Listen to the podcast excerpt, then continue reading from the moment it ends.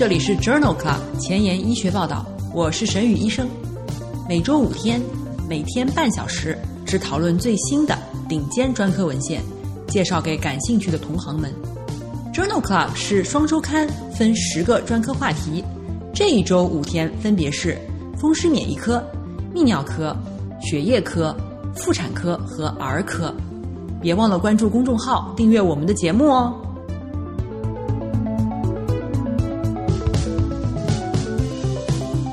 多听众给我留言，询问是否有某个专科的讨论群，或者某个专科的研究进展，或者麻烦我帮他对于某一个专业领域进行文献检索。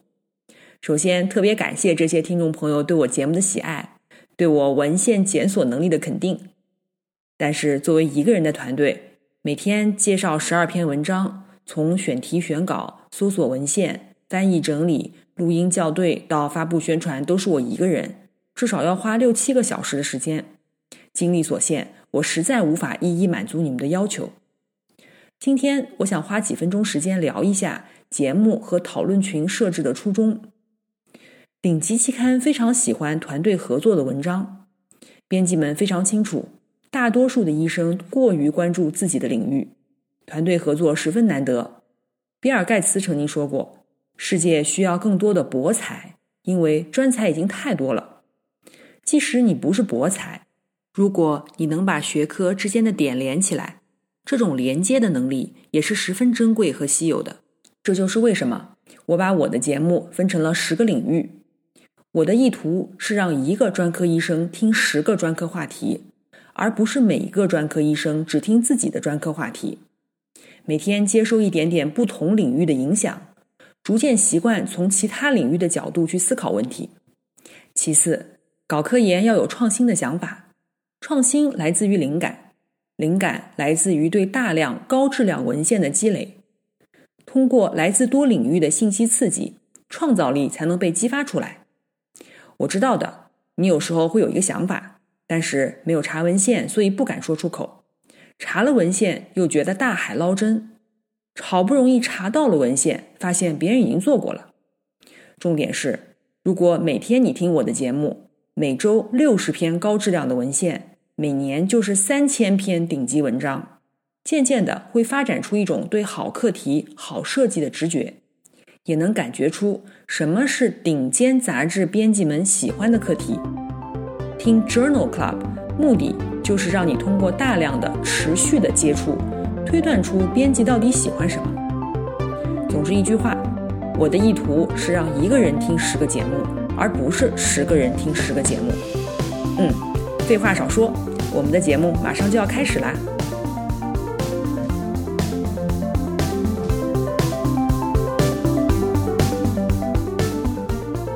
今日头条：一，FDA 批准血浆基肽抑制剂。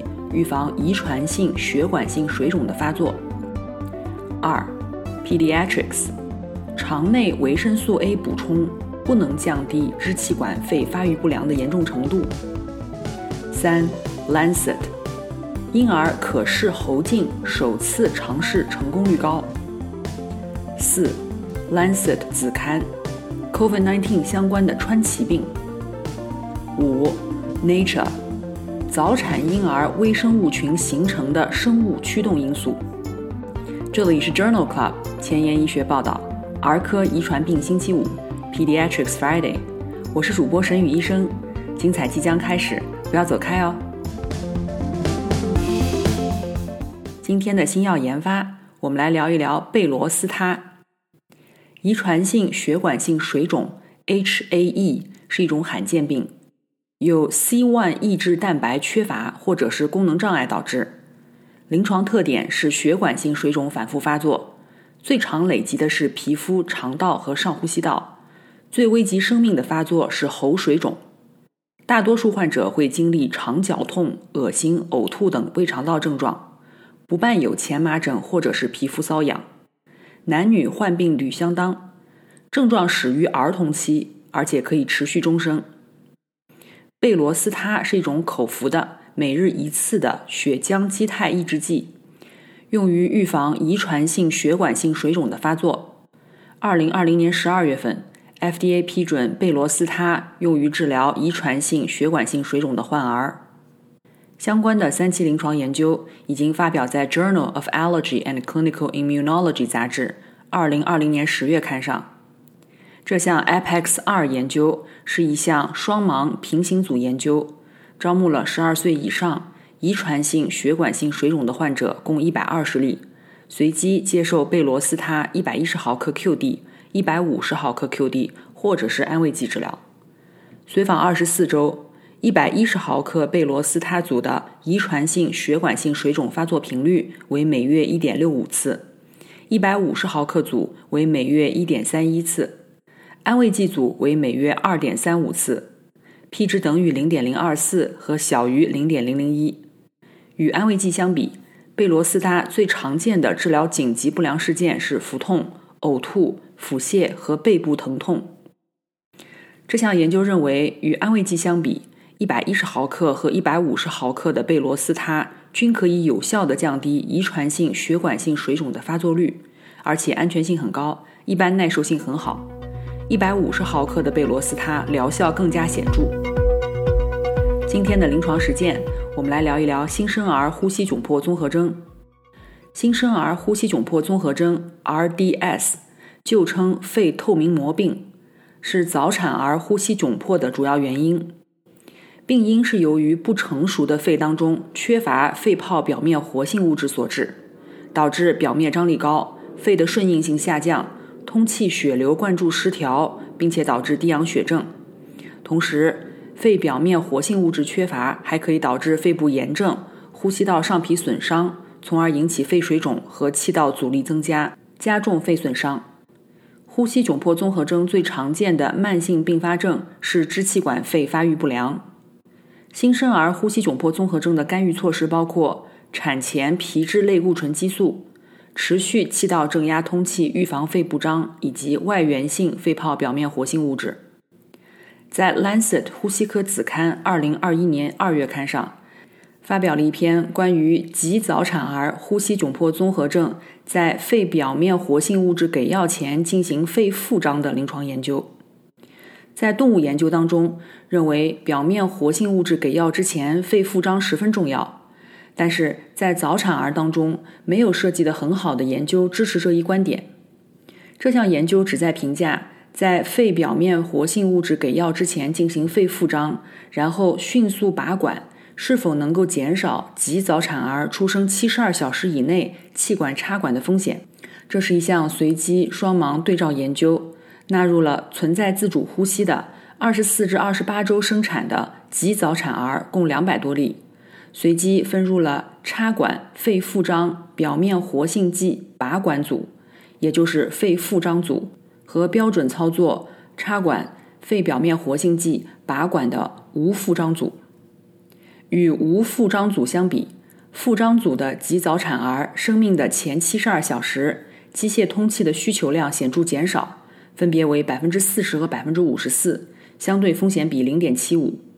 每治疗七点二个婴儿就可以减少一例机械通气，而且肺复张没有增加不良事件的发生率。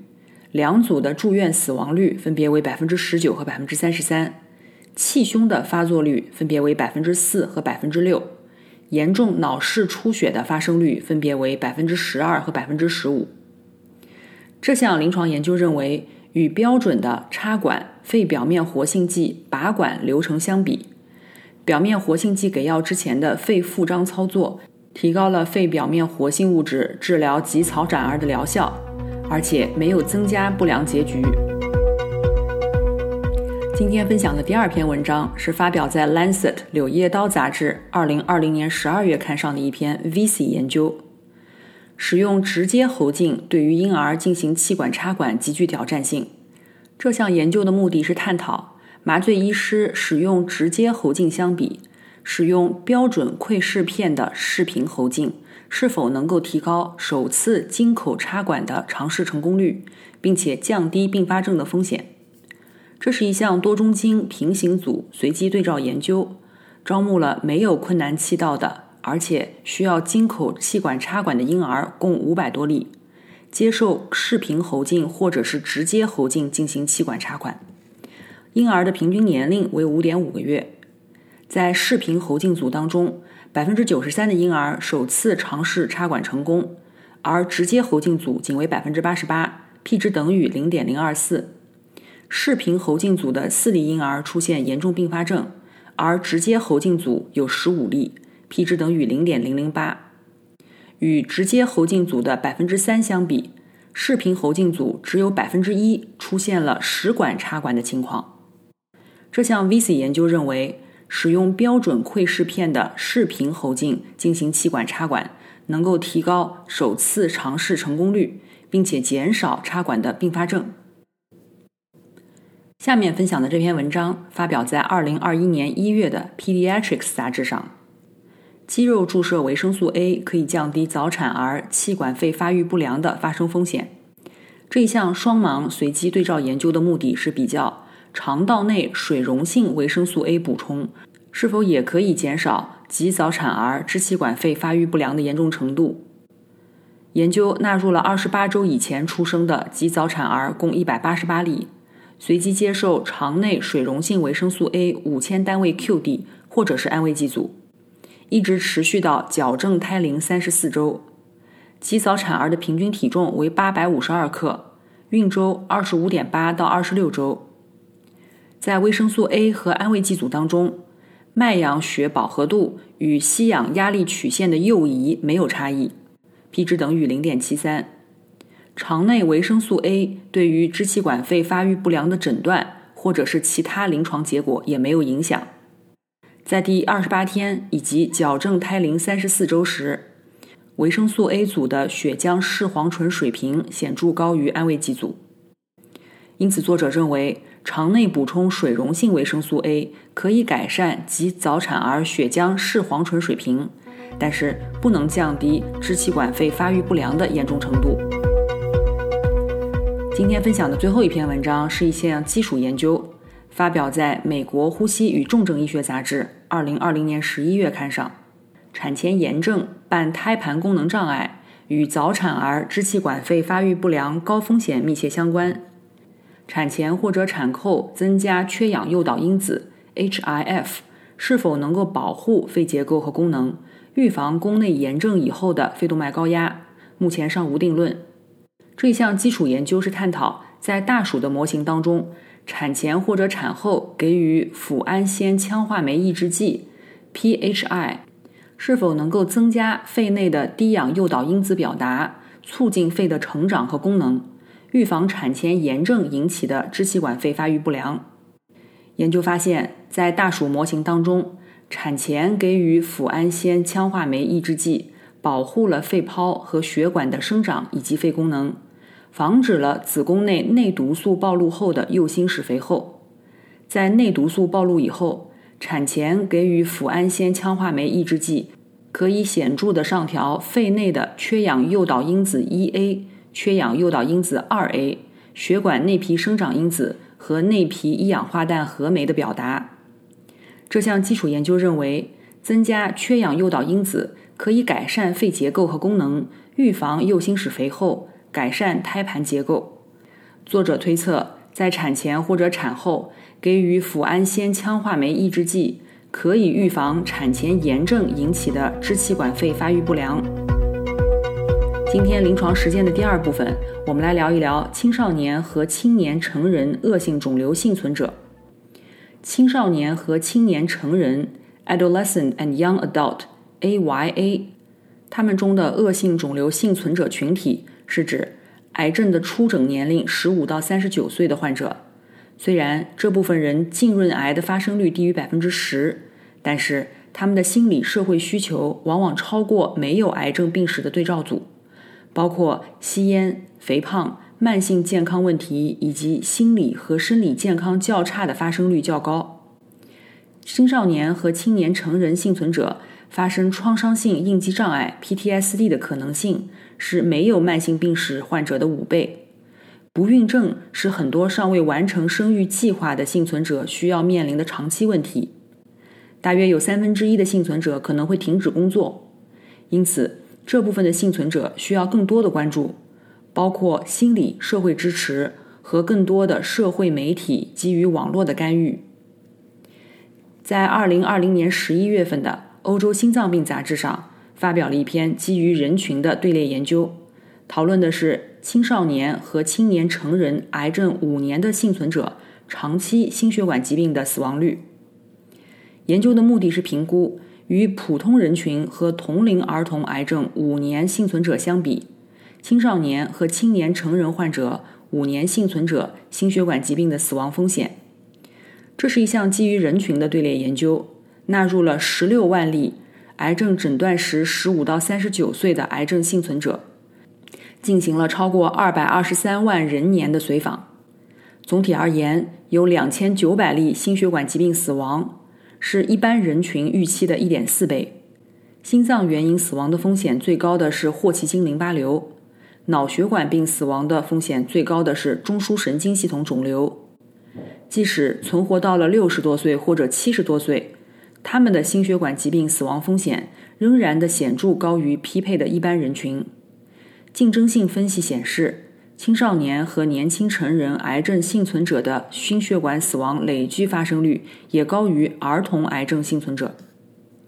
这项基于人群的队列研究认为，青少年和年轻成人癌症幸存者。比普通人群和儿童癌症幸存者的心血管死亡风险都更高，特别是霍奇金淋巴瘤和中枢神经系统肿瘤，需要密切的随访。在《Journal of Clinical Oncology》二零二零年九月刊上，同样讨论了另外一个话题，是青少年和青年成人癌症幸存者的慢性病发病率。这是一项回顾性的队列研究，纳入了六千七百多例参与者。目的是评价癌症幸存者化疗和放疗的累计暴露量与慢性疾病之间的关系。癌症幸存者的发病率比值在检查的几乎所有共病当中都显著增加。与没有癌症病史的人群相比，癌症幸存者的血脂异常发病比值为1.3，缺血性坏死类疾病的发生率比值比为8.3。青少年和青年成人癌症的幸存者当中，患心肌病、卒中、卵巢早衰、慢性肝病、肾功能衰竭的风险平均增加了两到三倍。化疗和放疗的累计暴露量与心肌病、听力损失、卒中、甲状腺疾病和糖尿病的晚期效应之间存在显著关联性。幸存十年的患者中有百分之四十存在两种以上的共病。而没有癌症的人群仅为百分之二十。这项回顾性的队列研究认为，与一般人群相比，青少年和青年成人癌症幸存者发生共病的风险增加。特定癌症的治疗与不同共病的发生风险相关。同样是在《Journal of Clinical Oncology》杂志二零二零年八月刊上，发表了另外一项基于人群的队列研究，讨论的是。癌症幸存者中需要使用助听器的重大听力损失的长期发病率和预测因素。这项研究的目的是量化恶性肿瘤的自然史，确定与听力损失相关的风险因素。研究纳入了加拿大一万多例十八岁以下的恶性肿瘤患儿，与对照组相比，患儿出现重大听力损失的风险显著升高，风险比为十二点八。诊断二十年以后，重大听力损失的累计发生率为百分之二点一；诊断三十年以后，重大听力损失的累计发生率为百分之六点四。其中，诊断三十年以后重大听力损失比例最高的是神经母细胞瘤，达百分之十点七，和肝母细胞瘤，达百分之十六点二。多变量分析当中，预测因素包括诊断时的年龄零到四岁。如果顺铂的累计剂量小于二十毫克每平方米，那么重大听力损失的风险没有显著增加。这与接受较高剂量顺铂治疗的患者是显著不同的。卡铂的暴露与重大听力损失无关。如果头面部的放疗累计剂量小于三十二格瑞，那么重大听力损失的风险没有显著升高。当剂量大于三十二格瑞时，则听力受损的发生率明显增加。这项基于人群的队列研究认为，儿童期癌症幸存者的重大听力损失在诊断的二十到三十年以后持续增加，存在顺铂和暴露剂量的阈值，超过阈值则风险大大增加。对于高危人群进行长期的跟踪是十分必要的。今天分享的最后一篇文章发表在《Journal of Clinical Oncology》杂志二零二零年八月刊上。在儿童癌症长期幸存者当中，DNA 修复基因的致病性突变与癌症治疗暴露以及后续肿瘤之间的风险关系尚不清楚。这一项全基因组测序研究评估了六个主要的 DNA 修复通路的一百二十七个致病性种系突变。纳入了四千四百例幸存者，报道了一千两百多例后续肿瘤。作者在五百零八例幸存者中发现了九十八例 DNA 修复基因中的五百三十八例致病性种系突变，同源重组基因突变与女性乳腺癌发病率增加显著相关，风险比三点七。特别是在胸部放疗剂量大于二十格瑞的幸存者当中，乳腺癌发生风险增加四点四倍；或者在第二、第三个周期使用 N 环类药物的幸存者当中，乳腺癌发生风险增加四点四倍。同源重组突变基因也与第三周期内接受烷化剂治疗的后续肉瘤发生率增加十四点九倍相关。颈部放疗大于三十格瑞的患者当中，核酸剪切修复基因突变与随后的甲状腺癌风险增加十二点九倍相关。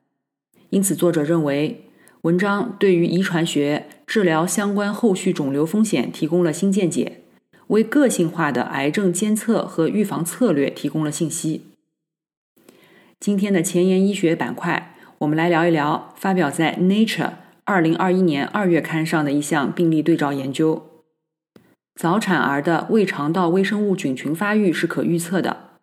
出生以后，先驱微生物菌群在肠道内定植，随后有序的出现各类微生物菌群，但是塑造这些微生物群的动态力量尚不清楚。环境、宿主和微生物之间的相互作用都有可能参与其中。来自波士顿儿童医院的研究人员对于一百七十八例早产儿的细菌、真菌和古生菌的变化进行了量化。研究发现，婴儿的肠道内细菌和真菌的数量呈负相关。体内和体外实验均证明，微生物菌群形成的驱动力可能是特定微生物之间的环境依赖的相互作用。其中，克雷博氏菌是微生物菌群后期出现的成员。它利用先驱微生物葡萄球菌在肠道内立足。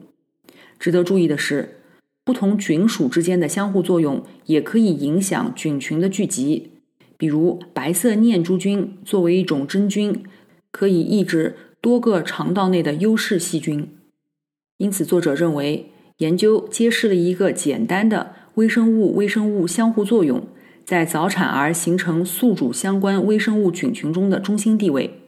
这对于理解微生物菌群生态学和进行有针对性的微生物菌群干预都是至关重要的。今天的 COVID-19 板块，我们来聊一聊 COVID-19 相关的川崎病。文章发表在2020年12月份的《Lancet 儿科子刊》上。这是一项单中心的病例对照研究。川崎病是一种急性发热性的全身性儿童血管病。疑似由呼吸道病毒感染引发。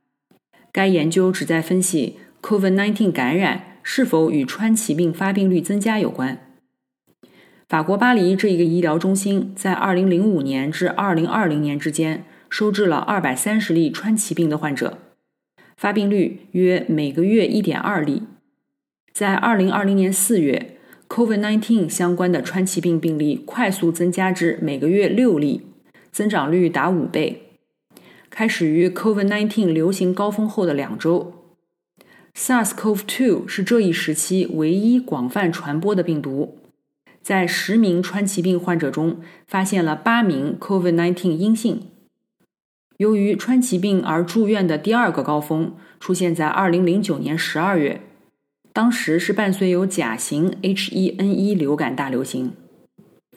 这项病例对照研究认为，SARS-CoV-2 病毒在内的病毒性呼吸道感染有可能是川崎病的诱因。COVID-19 流行期间，川崎病的发病率显著增加。今天就聊到这里。如果你真心喜欢我的节目，不用给我点赞，现在就去转发分享吧。像我一样，把知识免费的分享给需要的朋友。下星期精彩继续。周一是心脏血管星期一节目，不见不散哦。